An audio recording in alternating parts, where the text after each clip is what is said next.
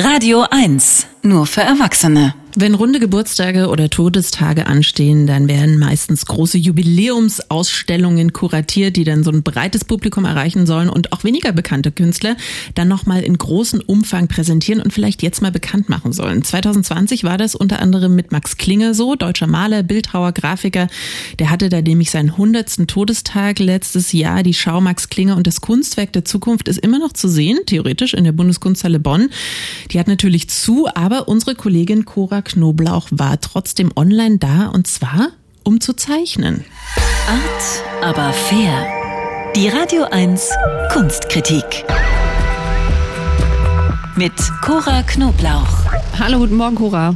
Guten Morgen, ihr beiden. Hi. Max Klinger, müssen wir zugeben, Julia und ich kannten wir bis jetzt noch nicht so wirklich. Auf welcher Position spielt der? äh, rechts außen.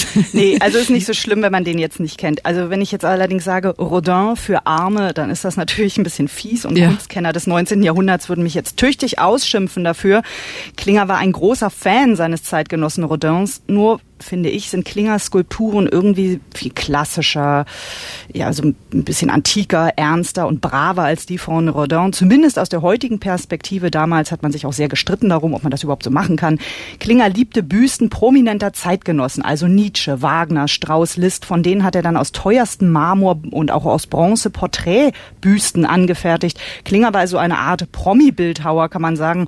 Außerdem malt er auch so große Monumentalgemälde mit vielen nackten und halbnackten nackten Menschen drauf. Zu Lebzeiten selbst war er allerdings auch ein Künstlerstar, nur hielt das eben nicht lange über seinen Tod hinaus. Also Rodin kennen wir heute immer noch, sogar Schulkinder. Klinger geriet nach 1920 so erstmal ein bisschen in Vergessenheit. Du hast jetzt diese Schau, die es immer noch gibt, digital besucht und zwar ein bisschen ungewöhnlich für einen Zeichenkurs. Wie funktioniert das genau? Naja, ich habe mich angemeldet auf der Internetseite, habe dann so einen Link bekommen für ein Webmeeting und dann funktionierte das, wie ein Zeichenkurs eben funktioniert, nur eben via Laptop.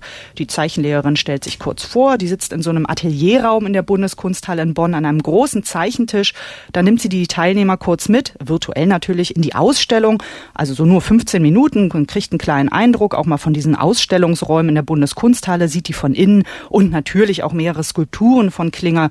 Ja, und dann geht's los. Bleistifte raus und loskritzeln. Jawohl, kritzeln als Aufwärmübung sollten wir nämlich erstmal, während die Lehrerin uns da kurz was erzählt über Max Klinger, ähm, frei vor uns hinkritzeln, so hm. wie ihr beiden das wahrscheinlich immer macht, wenn das Telefonat mit dem Redakteur mal wieder langweilig ist.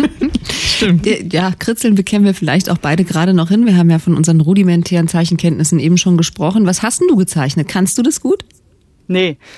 Und Gott sei Dank hat niemand mein Gekritzel gesehen und ich musste mir auch nicht die mutmaßlichen Glanzstücke der anderen Teilnehmer die ganze Zeit anschauen. Das fand ich super. Das ist viel besser als bei einem analogen Zeichenkurs. Da steht man ja dann immer so nebeneinander. Ich musste mal einen an der Uni machen und dann steht man da neben jemandem, der zeichnet wie Rodin und man selber aber nur wie so ein Hilfsschüler von Max Klinger und dann will man ja eigentlich nur noch nach Hause. So, aber hier darf man auch als totaler Anfänger in den Kurs, die Zeichenlehrerin hat auch erstmal grundsätzlich erklärt, wie zeichnet zeichnet man eigentlich ein Gesicht? Also wo sind die Augen?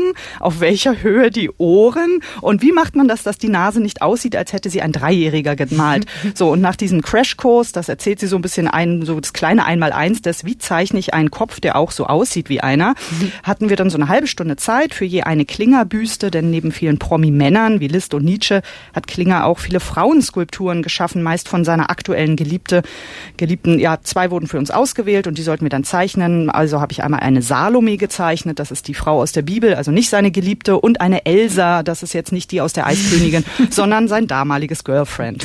Romantisch. Und bist du zufrieden mit deinem Werk? Lass mal rüber, schick mir ein Foto rüber. ja, dazu kommen wir gleich noch. Also meine Kinder konnte ich sehr schwer beeindrucken. Die halten mich jetzt für eine geniale, noch unentdeckte Künstlerin. Nicht? Ich selber würde sagen, ja, es ist sehr süß. Man kann die mit sehr wenig beeindrucken manchmal. Ich selbst würde sagen, Zeichnen für so Laien wie mich ist was wie Handarbeit. Also es entspannt, man konzentriert sich und schaltet gleichzeitig ab. Und ich hätte nie gedacht, dass das online so gut geht. Für die Max Klinger Ausstellung selbst würde ich jetzt nicht nach Bonn reisen, einfach weil ich diese Art von Pathos behafteter Männerkunst nicht so aufregend finde. Aber ich finde diese Möglichkeit unter Anleitung selbst mal einen Bleistift zur Hand zu nehmen super und mal eine halbe Stunde sich nur mit einem Motiv zu beschäftigen, in dem Fall halt mit einer Skulptur. Das habe ich ehrlich gesagt schon ewig nicht mehr gemacht und jeder Zeichenkurs hat da in der Bundeskunsthalle auch einen anderen Fokus. Also man muss nicht immer nur Salome und Elsa zeichnen. Nächste Woche machen die was ganz anderes.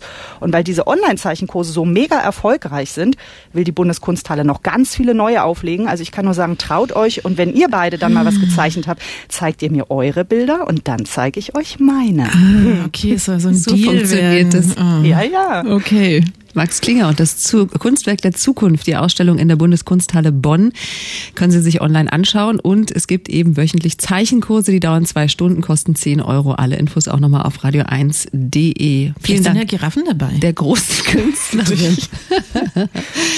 Nee, Cora nackte. Knoblauch, danke. Ach so, nackte. Nackte Giraffen. Das kann ich doch mal so nicht anbieten. Aber fair.